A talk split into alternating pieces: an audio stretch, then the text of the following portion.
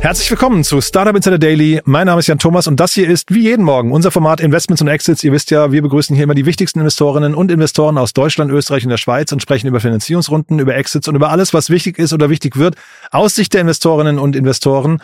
Heute mal wieder zu Gast Barbot Namini von HV Capital und wir haben zwei richtig coole Runden besprochen. Eine Riesenrunde, ich würde sagen, es ist noch ein kleines Gerücht, aber es ist eine Riesenrunde, wenn sie denn passieren sollte.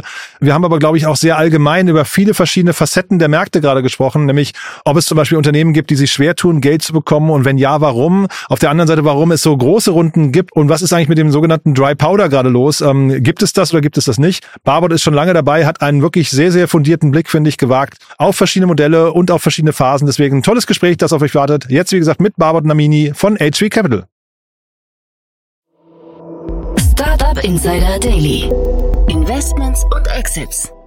Ja, ich freue mich nach längerer Zeit mal wieder hier. Barbot Namini von HV Capital. Hallo Barbot. Hi, vielen Dank für die Einladung. Ja, it's been a while. Ne? Cool, dass wir wieder sprechen. Freut mich. Genau. Wie geht's dem Markt und wie geht's euch? Und sag gerne auch ein paar Sätze zu dir und zu HV Capital. Ja, genau. Äh, für, wenn man mich nicht kennt, ich bin Partner bei HV Capital seit äh, fast elf Jahren dabei, seit 2005 im Investmentbereich.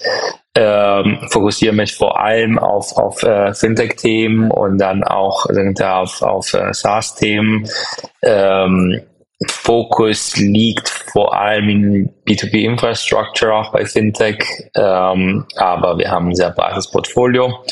Und HV als solches, ähm, eine der größten äh, VCs in Deutschland, wir sind seit 24 Jahren unterwegs, ähm, investieren gerade aus die neunte Fondgeneration mit knapp äh, 800 Millionen und äh, sind Multistage, können ab diesen Fonds auch wirklich sowohl Early als auch Growth über zwei separate Vehikeln äh, investieren. Ja, wir reden auch gleich noch über ein Unternehmen, das ist eigentlich dazwischen, ne? Das ist eigentlich schon Growth, aber dann doch noch sehr early. bin, bin mal gespannt. Aber du hast, äh, gehen wir erstmal ins erste Thema rein, das mitgebracht hast, Plum. Ähm, die kennt man, ne? Die, die, die, die gibt schon etwas länger. Genau, die gibt's länger und ähm, mir geht es jetzt weniger um, um das äh, Plum-Announcement als solches, ähm, sondern mehr um ähm, das Segment wieder ein bisschen äh, vorzubringen. Also es geht um, ähm, um das Investmentsegment Spar und Investments. Plum hat eine 10 Millionen Runde announced, die ist jetzt nicht unbedingt newsworthy, aber was interessant ist, ist die ganze Segment, also die ganze Investmentbranche, die war ja extrem heiß vor zwei Jahren, als es sehr viel Aktivität gab, Meme-Stocks, ähm, die Märkte waren am Boom, Krypto war am Boom und da sind, äh, da waren auch Companies, wie Companies, die in unserem Portfolio sind, wie Scalable Capital, Bucks ähm, in der Forefront, in Deutschland noch Trade Republic, eine Free Trade in UK ähm, und wieder aus unserem Portfolio eine Upwest, die halt sehr viel Infrastruktur für Trading macht, also B2B. Mhm. Und es ist natürlich ein bisschen ruhiger geworden im Markt, äh, weil das auch Modelle sind, die sich mit dem Markt bewegen. Ähm, also die funktionieren auch im Teil durch Aktivität, Frequenz von Trading und äh, in die jetzigen Märkte ist jetzt nicht das allerbeste Markt für Masseninvestment. Also man kann sagen, das ist das allerbeste Markt, um zu investieren, ähm, aber so funktioniert die Massenmentalität nicht. Ähm, die Leute investieren eher, wenn es cool ist und wenn alle Zeitschriften drüber sch äh, schreiben. Ja, und man, wir wissen ja, das nicht unbedingt die, die beste Periode. Ähm, aber äh, lange, lange Rede, kurzer Sinn, es bleibt ein extrem, extrem wichtiges Markt. Ähm, also wenn wir uns unsere Pensionsmodelle in Europa anschauen, und man kann sagen, was man will, aber das jetzige Modell wird nicht in die Ewigkeit funktionieren, ähm, wenn wir nicht genug Kinder haben, weil das ist de facto ein Pyramidenmodell, wo das untere Teil halt nach oben Gelder äh, zahlen muss. Und wenn das Modell nicht mehr funktioniert, wird Long-Term Investment, also das amerikanische Modell, das UK-Modell, immer relevanter, weil es ist ja bewiesen, dass die Aktienmärkte über jetzt Jahrzehnten ein sehr gutes Investmentprodukt sind, ähm, wenn man auch für die Altersvorsorge denkt. Und ob das eine Plum ist oder die alle anderen Namen, die ich erwähnt habe, manche würden schaffen, manche nicht, aber ich gehe stark davon aus, dass es zwei, drei, fünf Riesen-Players aus Europa rauskommen würden. mhm. in dem Segment. Aber aus Investorensicht ist das, glaube ich, ein völlig normaler Prozess. Ne? Also es werden viele äh, ähnliche Companies ins Rennen geschickt und man weiß eigentlich vorher, dass von denen eigentlich, ne, also jetzt manchmal ist es ein Winner-Text oder Markt, aber meistens eher, eher, so wie du es gerade sagst, es gibt ein paar, die vielleicht dann koexistieren. Das ist einfach eingepreist, ne? Genau, und man kann auch sagen, in diesem Investment-Segment ähm, es ist kein Segment, der, der halt 100 Companies erlaubt, mhm. weil du hast eine äh, Hürde an Regulatorik. Ähm, du brauchst schon sehr viel Startkapital, um die ganze Infrastruktur darzustellen, um eine Masse an Kunden zu bauen. Und man sieht es ja auch von die Scalables, Trade Republic, Bucks, äh, Free, Free Trade, die haben alle sehr, sehr große Runden geraced und mhm. fast alle über 100 Millionen insgesamt.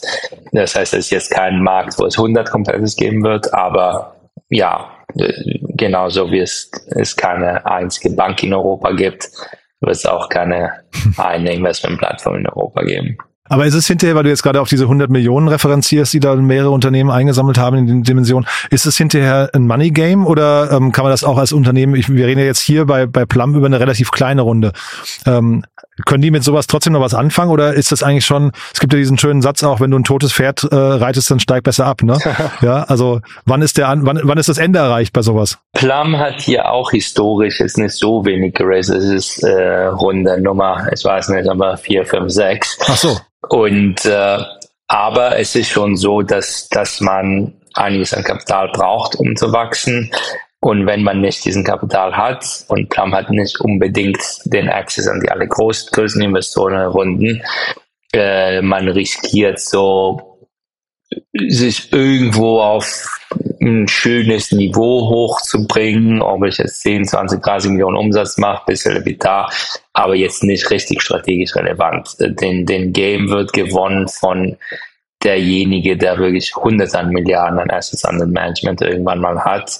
Das klingt nach einer sehr großen Zahl, ist sie nicht, ähm, weil wenn man wirklich in diesen Long-Term-Game geht, und wenn, wenn man sich anschaut, wie groß eine, eine BlackRock, eine Vanguard, eine Fidelity sind, da sind 100 Milliarden an AUM eigentlich eine, eine Zahl, die man im Visier haben muss, muss um, um relevant zu sein in Europa. Dann kann es aber hinterher sein, man findet vielleicht noch ein Segment, ne, so ein Teilausschnitt von irgendeinem Markt, ein Vertical oder sowas, wo man sagt, da wird man dann vielleicht, also das ist dann eine Nische vielleicht, aber da könnte man dann vielleicht sich wieder spezialisieren und trotzdem vielleicht noch ein gutes Business bauen, ne?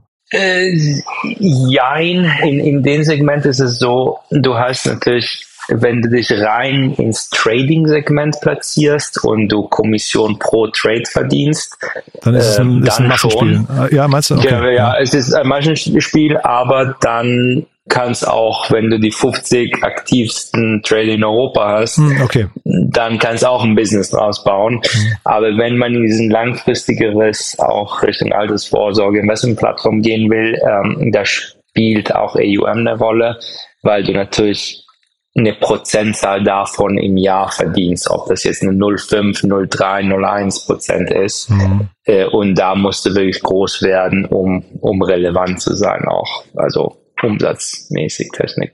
Du hast ja jetzt gerade gesagt, ihr seid jetzt ein Riesenfonds mittlerweile. Ähm, also euch gibt schon lange, aber ihr habt jetzt also der neueste Fonds ist der größte von euch. Ähm, ich hatte jetzt neulich gerade mit jemandem ein Gespräch, äh, ein Investor, äh, möchte jetzt den Namen nicht verraten, aber der hat gesagt, äh, es gibt Unternehmen oder vielmehr VCs, die versuchen sich auch zu trennen von Companies, weil der Verwaltungsaufwand zu hoch wird und hinterher der Erlös einfach das nicht mehr rechtfertigt, der potenzielle Erlös. Wann ist das erreicht bei einem Investor? Das wäre wahrscheinlich Plum ist noch zu groß dafür, ne? Ja, also Plum ist auf jeden Fall eine funktionierende, laufende Company. Ich glaube, die Diskussion hat man eher in ein von zwei Fällen. Also Fall eins, die Company verbrennt noch sehr viel Geld mhm. und es geht weniger um das Verwalten, sondern die Company schafft es nicht mehr im Markt zu raisen, der Investor hat selbst kein Geld mehr. Daher findet man dann ein Safe Home für die Company. Mhm. Äh, aber wie gesagt, das hat weniger mit Verwaltungskosten und, und, und mehr mit, mit Burn. Und ich glaube, Fall zwei ist, wenn man am Ende von die Fondlaufzeit kommt, mhm. lass es mal zehn Jahre sein, zehn plus zwei, egal was das dann konkret ist, dann muss man einmal anschauen, was, was habe ich noch im Portfolio. Äh, wenn ich Top-Top-Assets habe, die noch sehr viel, sehr gut wachsen und jetzt vielleicht nicht das allerbeste Zeitpunkt ist zu verkaufen, mhm. dann kann man mit die LPs reden und schauen, was man da, machen kann. Mhm. Will man weiter verlängern, will man einen Continuation Fund äh, bauen? Äh, irgendeine Lösung findet man schon, weil es ist auch im Interesse von den LPs, äh, die Assets gut zu verkaufen. Mhm. Aber es gibt dann den Fall, die gute Assets hat man verkauft. Da sind halt zwei, drei, fünf Assets, die nicht funktioniert haben, aber die auch nicht viel Geld verbrennen, die existieren einfach weiter, hm, machen ihre, keine Ahnung, 500k Umsatz im Jahr, 50k EBITDA sind halt nicht mehr relevant für ein VC. Und klar, in solche Fälle Ende der Fondlaufzeit ähm, nicht mehr relevantes Exit. Mhm. Da muss man sich irgendwie sauber trennen mhm. äh, von den Firmen. Und es kann auch sein, dass man manchmal die, die, die, die äh, sogar die Shares an den Gründer zurück vor sehr wenig verkauft. Mhm. Die Fälle gibt's auch. Ja, ja, klingt, klingt eigentlich cool. Ist vielleicht auch eine gute Brücke zum, also oder vielleicht ein, ein, eine Anmerkung noch hier. Wir reden ja dann trotzdem über ein 10 Millionen Investment. Ne? Also das klang jetzt gerade so negativ, aber 10 Millionen in der heutigen Zeit ist jetzt auch nicht ganz verkehrt. Ne? Nee, nee, das ist, das ist super und das kommt ja von äh, von äh, einer Strategie. Also die Eurobank äh, ist ja eine sehr namhafte Bank in, in Griechenland. Mhm. Plam hat griechisch-zypriotische äh, Wurzeln. Ähm, die sind in Griechenland ähm, live. Und wenn man so einen Spieler auf dem Cap Table hat, das kann natürlich auch ein sehr, sehr positives Effekt bringen, in dem die Bank selbst die vielleicht nicht so gut mit Online-Marketing ist, mit Customer Acquisition, sagt, okay, Plum, lass uns kooperieren, ähm, ich schicke dir Kunden, rüber mhm. äh, und du monetarisierst die, ich bin ja jetzt Shareholder bei dir und wenn es alles klappt, dann hast du einen Käufer auf dem Cap Table. Na, wir hatten das ja gerade eigentlich bei Banksware hier aus Berlin auch, ne? Vielleicht mal ganz kurz noch die Brücke müssen wir jetzt nicht vertiefen, aber da ist ja auch Unicredit eingestiegen. Ist ein bisschen ähnliches Modell eigentlich fast, ne?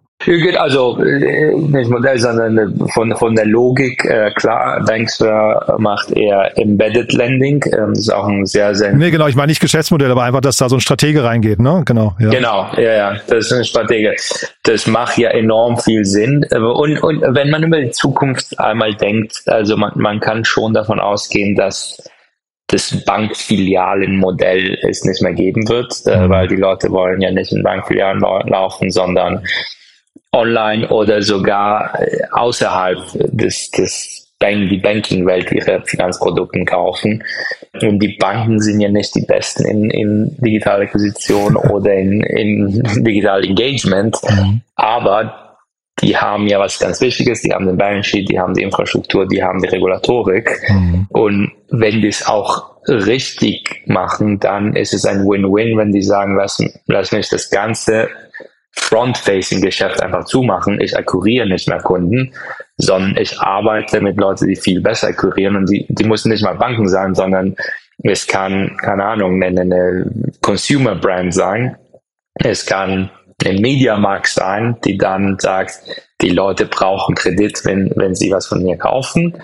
Und äh, dann kommt so ein Spieler wie Banksware dazwischen, sagt, ich biete dir die Infrastruktur, um das direkt anbieten zu können. Und hintenrum muss ich natürlich das Balance Sheet erzeugen. Und dann kann so eine Unicredit kommen und sagen, okay, Win-Win. Mhm. Ich krieg ohne Kosten, also Customer Acquisition sinkt. Es ist nicht null, weil die muss natürlich etwas dazwischen zahlen, aber das sinkt massiv, weil ich nicht mehr meine Filialen brauche. Und ähm, ich kann mein Geld dann trotzdem im Markt gut und, und, und, und effektiv bringen. Mhm, total. Du hast ja eben auf die Frage, wann man sich als Investor trennt von Unternehmen, ähm, hast du ja gesagt, es gibt diese zwei Gründe. Einmal der Burn ist zu hoch oder wenn das Ende der Vonlaufzeit erreicht ist.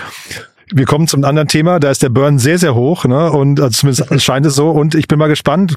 Dein Tipp, was da am Ende der Vorlaufzeit ausgezahlt wird, bin ich sehr gespannt. Also äh, Burn hoch, das war natürlich im Kontext, der Burn ist hoch und äh, keiner will investieren. Nee, klar, und ich als Investor kann es mir auch nicht leisten.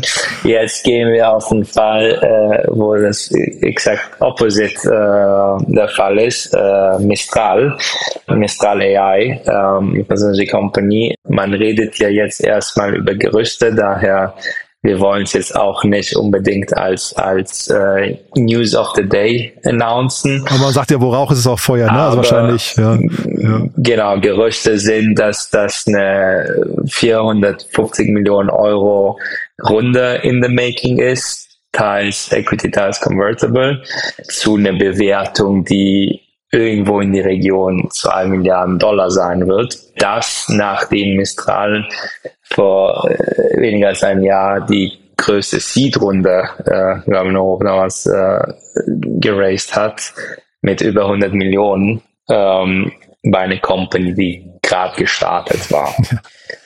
So, jetzt sind wir, äh, sind wir hier. Ähm, vor ein paar Wochen gab es ja auch die Aleph, Aleph Alpha. Äh, Aleph Alpha, ja, ja, genau. Mhm. Aleph, Aleph Alpha Runde. Das zeigt, dass es, obwohl man ja sehr viel über den, den schwierigen Markt redet und den Fakt ist, dass die Runde, Runden nicht kommen, dass viel schwieriger ist zu raisen, dass das Geld dann doch da ist mhm. und dass, dass wir in ein ganz anderes Markt sind als, als wie in 2008, äh, wo es einfach kein Geld gab. Und jetzt gibt es sehr viel Dry Powder. Die Investoren haben viel nicht investiertes Geld, aber die investieren selektiver und Generative AI ist natürlich ein Vertical, der gerade boomt, äh, wo die Leute gerne und weiterhin sehr hohe Summen investieren. So, jetzt kann man die zwei Milliarden Bewertung mal im Raum lassen und sagen, macht das alles Sinn?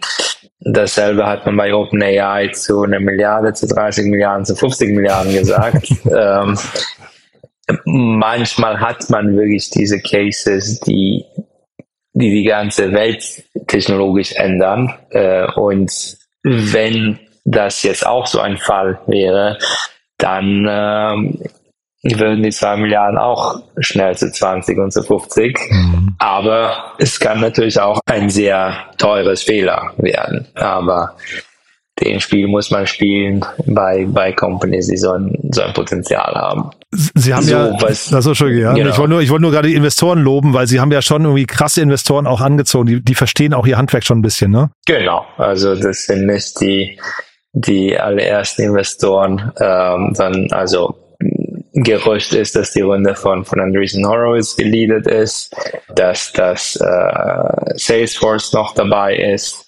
Äh, die hatten ja in der ersten Runde ähm, Großinvestoren mit Lightspeed als Lead. Also die haben schon ein, ein Top-Top-Cap-Table. Genau.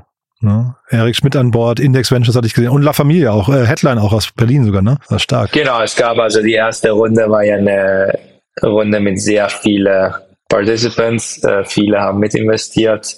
Und äh, das ist auch richtig, also so muss man es auch machen, weil äh, bei Modellen, die so viel Geld brauchen, das ist auch gut, viele Investoren an Bord zu haben, weil dann, wenn du 20 große Investoren an Bord hast, dann ist ja auch eine 100 Millionen Runde jetzt keine schwierige Runde, wenn, wenn die Firma gut läuft. Weil ja, es ist halt so, weil dann macht jeder 5 Millionen mhm. und die 100 sind dann relativ. Wenn du natürlich nur einen Investor hast und, und der die ganze Runde machen muss, dann ist es, ja, sehr, sehr andere strategisch. Na, wir hatten das ja hier auch, glaube ich, bei, da wart ihr auch mit dabei, ne? ISA Aerospace war ja auch genau. so, ein, so ein, ich sag mal, hinterher ein Kollektiv, was investiert hat. Ne? Man, man, man kriegt das, das war ja, glaube ich, die Message auch so ein bisschen, man kriegt das in Europa auch noch gar nicht hin, dass man sich diese Riesenrunden irgendwie mit wenigen Investoren äh, stemmen kann. Ja, aber ehrlich gesagt, es ist bei solchen Modelle in Amerika auch so. Ja. Weil wenn es Modelle sind, es gibt ja Software-Modelle, wo du sagst, äh, ist mir jetzt 20, 50, 100, irgend sowas mhm. und dann funktioniert's und wenn es funktioniert, wird es riesig und wenn es nicht funktioniert, es nicht funktioniert. Aber es gibt Modelle, wo du schon vom Anfang an weißt, dass du auch wenn es funktioniert, dass du trotzdem nochmal eine Milliarde oder zwei oder fünf brauchst. Mhm. Und wir haben es ja von OpenAI gesehen, es ist einfach sehr, sehr, sehr teuer, äh, solche Generative AI Companies zu bauen, weil mhm. noch die Chips teuer sind, die Rechnerkapazität etc.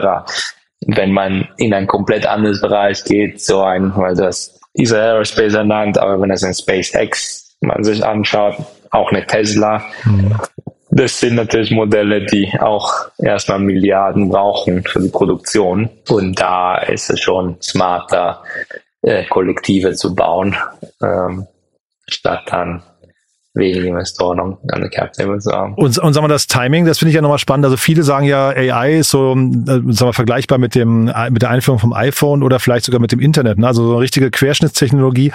Und wenn man jetzt mal zurückdenkt an die Anfangstage, wo so das mit dem Web losging, ähm, ich meine, der, der größte Player dort ist Google, aber die waren ja auch nicht Stunde Null da. Die, da gab es ja Alta Vista oder Yahoo oder was weiß ich was alles, die lange vorher da waren oder hier in Deutschland Lycos und so.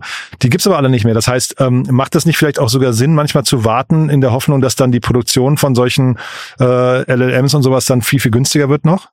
Ich sehe, du bist auch alt, weil du noch Alta Vista kennst. ja, ist auch mein erster Browser. Ja, ja. Aber weißt du, was ich meine, ne? Also da, da hat man auch erstmal drei, vier Jahre lang auf anderen Systemen verbracht, bevor dann Google kam, ne? Oder noch mehr Zeit vielleicht sogar, ich weiß gar nicht, AOL, ne? Ja. Also äh, klar, äh, jein, weil du kannst natürlich auch sagen, na gut, dann ist es zu spät als frühphasiger Investor, wenn ich ein spätphasiger Investor bin, der auch zu 30, 40 Milliarden investieren kann und sage, ich habe immer noch 10x, äh, klar, dann kann man warten und mhm. man kann auch behaupten, na gut, dann sollte man in OpenAI investieren. Äh, aber es gibt natürlich auch ein Engel, wo man sagt, Europa braucht auch seine eigene große Spieler, weil es geht um Daten, es geht um Datenschutz, äh, was man überhaupt mit den Modellen macht, ähm, wie wird die Regulatorik äh, ausschauen. Und daher glaube ich, sind auch so ein Aleph Alpha und ein Mistral so wichtig für Europa, weil man kann sich nicht nur auf die amerikanischen oder asiatischen Modelle fokussieren, weil diese Modelle würden ja dann in sehr viele Applikationen benutzt. Mhm. Äh, und Unternehmen würden, würden diese Modelle trainieren und andere Companies würden ähm, ihre Modelle als Feature dann in ihren eigenen Produkt ein, einbauen. Und da hat Sovereignty und, und Geografie spielt auch eine Rolle irgendwann. Wenn man wieder den Denise Aerospace Beispiel nimmt, nimmt ähm, man will auch nicht nur auf amerikanische oder asiatische oder russische Raketen-Providers ähm, sich verlassen zu müssen. Hm. Aber es ist gut, dass du es ansprichst. Ich bin halt sehr, sehr wichtig. Ja, ja, ja, aber genau, weil, weil ich hatte den Claude Ritter hier von von Laffa, äh, Entschuldige, von äh, Cavalry Ventures im äh, Podcast, als wir über die Alpha, äh, Aleph Alpha Runde gesprochen haben und der sagte halt, sie haben auch versucht, wirklich nur europäisches Geld da reinzuholen. Es war ja die Lidl-Familie hier schwarz äh, und äh, Bosch hat investiert und so. Ähm, jetzt hier haben wir Andresen Horowitz, also eben dann doch internationales Geld. Ist das ein anderes also siehst du da Herausforderungen oder ist das äh, egal? Nö, das ist mir jetzt, solange es nicht die Kontrolle ist, das ist ja eher relativ egal, weil du willst eher, dass, dass die Company selbst dann in Europa ist, das Rechenzentrum in Europa sind, dass es unter europäische Regulatorik ist. Ja. Und das kann ja ein Andreessen, ein, ein, ein Lightspeed können es ja nicht ändern. Die Frage ist, wenn es zum Exit kommt oder zu Takeover äh, und wenn ein Investor dann über 50 Prozent hat oder Microsoft kommt und sagt, ich möchte gerne Mistral kaufen, das ist der Punkt, wo dann der Regulator sich das sehr gut anschauen muss mhm. und äh, auch entscheiden und vielleicht sogar die Regierung und entscheiden müssen, ob sie das zulassen wollen oder nicht. Und sag mal, für einen Investor wie euch jetzt in so einer Dimension, in der ihr investiert, gerade im Growth-Bereich, ähm, was ist denn hinterher schwieriger, dass man ähm, so, ein, so ein Thema verpasst hat oder äh, da, wenn, wenn man investiert hat in Mistral, äh, Mistral AI und das hat dann nicht funktioniert? Ja, ich glaube, das, das hängt sehr von, von Typus von, von der Growth Fund und auch von der Größe. Also man muss es immer in Relation stellen. Äh, von Fonds, der halt drei, vier, fünf Milliarden groß ist, die können sich ein 200 Millionen Write-off auch leisten. Das ist dann unter, unter 10 oder 5 Prozent vom Fonds. Mhm. Bei einem 400 Millionen Fonds kannst du es natürlich dir nicht leisten. Mhm. Das heißt, irgendwo muss man auch die rundengrößten Bewertungen und Risiko mit dem Fonds zusammenlegen, sagen, passt das von der Investment Investmentstrategie oder nicht? Und also Bewertung allein heißt ja nichts, aber das, das Gesamtpaket muss irgendwo stimmen. du siehst es auch von dem Typ von Investoren, die jetzt diese Runde liegen, es ist vielleicht nicht unbedingt das Gesamtpaket, der zu die europäischen Fonds sehr gut passt, hm. weil es auch die meisten europäische Growth Fonds sind ja in irgendwo in die Dimension 300 bis 600, 700 hm. Millionen und nicht 5 bis 10 Milliarden.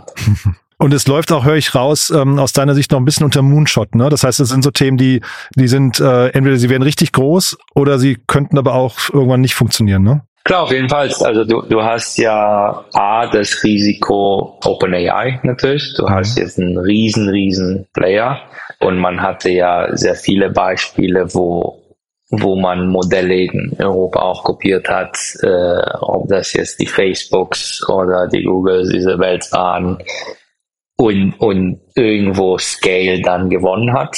Und B, du hast natürlich das Risiko, dass von der Monetarisierung die Company noch natürlich nicht die zwei Millionen, zwei Milliarden in irgendeiner Form justifieren kann. Mhm. Das ist eine Bewertung, die auf der Zukunft basiert ist. Du hast zwei große Risiken, ähm, die muss in die Bewertung einwachsen.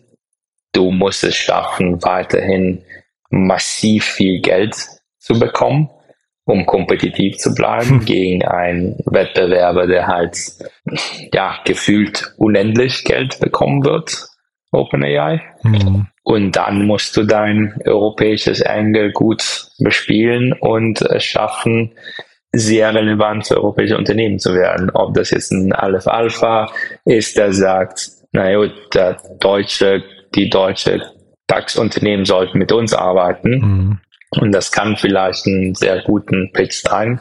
Oder es irgendein anderes Angle ist. Also man kennt es jetzt zum Beispiel auch von ähm, äh, im, im Cybersecurity-Bereich, dass man dann auch nicht unbedingt mit einer Lösung von einem anderes Land arbeiten will. Bei, äh, weil du sagst, unendlich viel Kapital, das ist nochmal ganz spannend, das hat der Pip Klöckner mal im Doppelgänger-Podcast erläutert, dass eigentlich äh, Microsoft, ähm, als sie in OpenAI investiert haben, das war ja dieses, glaube ich, Commitment von 10 Milliarden, wenn ich mich richtig erinnere, ne, so in der Größenordnung, dass das sich aber dann genau. sofort auch wieder im Aktienkurs so positiv bemerkbar gemacht hat, dass es eigentlich für Microsoft schon, das Investment an sich war ein Nettogewinn. Ja, und äh, ja, nicht nur das, sondern Microsoft hat es ja ganz clever gemacht. Die, die wussten, wie viel Rechner Rechnerkapazität so ein OpenAI braucht. Mhm. Und äh, die haben sich da, damit de facto den, den Vertrag äh, gesichert.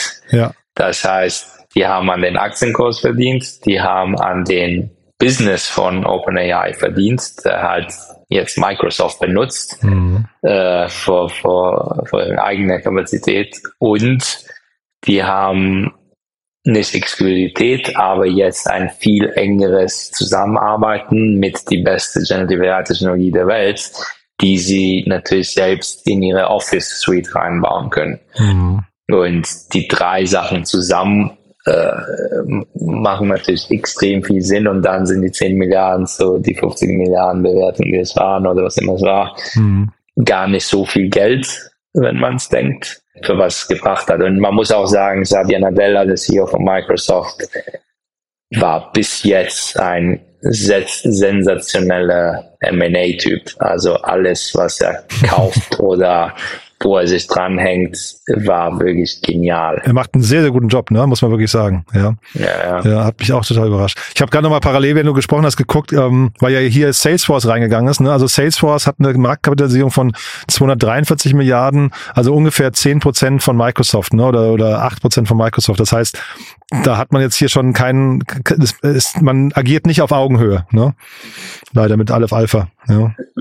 Nö, aber äh, ehrlich gesagt, wenn irgendein Europäer groß, groß wird, dann würde es von Microsoft Sinn machen, auch in den Europäer zu investieren. Ah, das stimmt natürlich. Ja, ja, ja, stimmt. Weil die natürlich von allen, die, die, also Business wollen sie von allen haben. Stimmt. Das heißt, wenn sie dann irgendjemanden haben, der genauso schnell wächst, dann kommen sie auch glaube. Und, und wenn es nicht Microsoft ist, dann ist es Amazon oder Google. Und Apple darf man auch nicht vergessen. Apple gibt's noch gar nicht, gar keine Signale für die Strategie, ne, was so äh, AI angeht.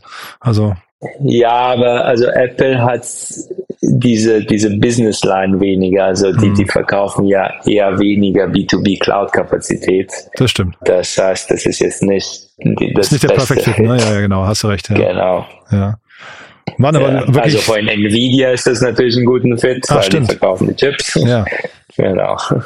Also der Markt ist wirklich krass in Bewegung. Ich finde das äh, spannend. Äh, vielleicht kannst du zum Schluss noch mal kurz sagen, wie bleibt ihr da überhaupt auf dem Laufenden? Also weil das sind ja, wir haben jetzt, sag mal, sehr viele Einzelpunkte schon besprochen, aber ihr müsst ja irgendwann auch Investmententscheidungen treffen auf einer sehr fundierten Basis. Und man, man, ich kann mir vorstellen, die Parameter ändern sich irgendwie so im, im Wochenrhythmus. Ja, ich glaube, also wenn man bei Generative AI bleibt, man, man kann ja den Markt von zwei Seiten, ähm, also man kann von zwei Seiten Geld verdienen und gute Investments machen. Auf der einen Seite kannst du wirklich in die Modelle selbst investieren und in die Mistrals, in die Alpha Alphas, in, in, in die Open AIs dieser Welt. Und das sind Modelle, wo du halt für dich selbst okay sein musst, zu sagen, ich muss sehr, sehr viel Geld investieren. Ich würde eine enorm große Liquidationspräferenz auf meinen Kopf haben, weil ich bin halt ein Early-Stage-Investor und irgendwann müssen die zwei, drei, fünf Milliarden Investments kommen und das, das sitzt auf meinem Kopf drauf. Oder du kannst sagen, na gut, es wird, wie du sagst, der, der Winner wird es geben und die Technologie muss man dann im Einsatz bringen.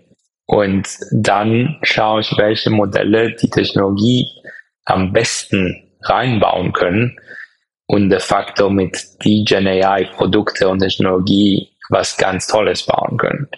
Äh, in komplett andere Fälle, also in, in, in jegliche Fälle zum Beispiel. Ich schaue mir, also ich bin ja, wie gesagt, Fintech-Partner. Ein Modell, der, der ganz interessant ist, ist, du hast ja im, im Aktienmarkt jeden Quartal, hast den, den, den Quarterly, den, den Shareholder Call, etc., etc.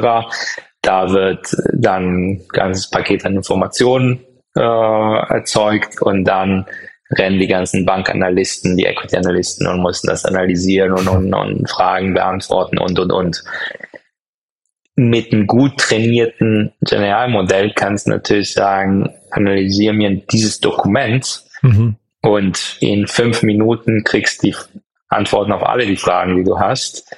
Und dann brauchst du nur eine Person, die drauf schaut und, und sicherstellt, dass es auch richtig ist. Mhm.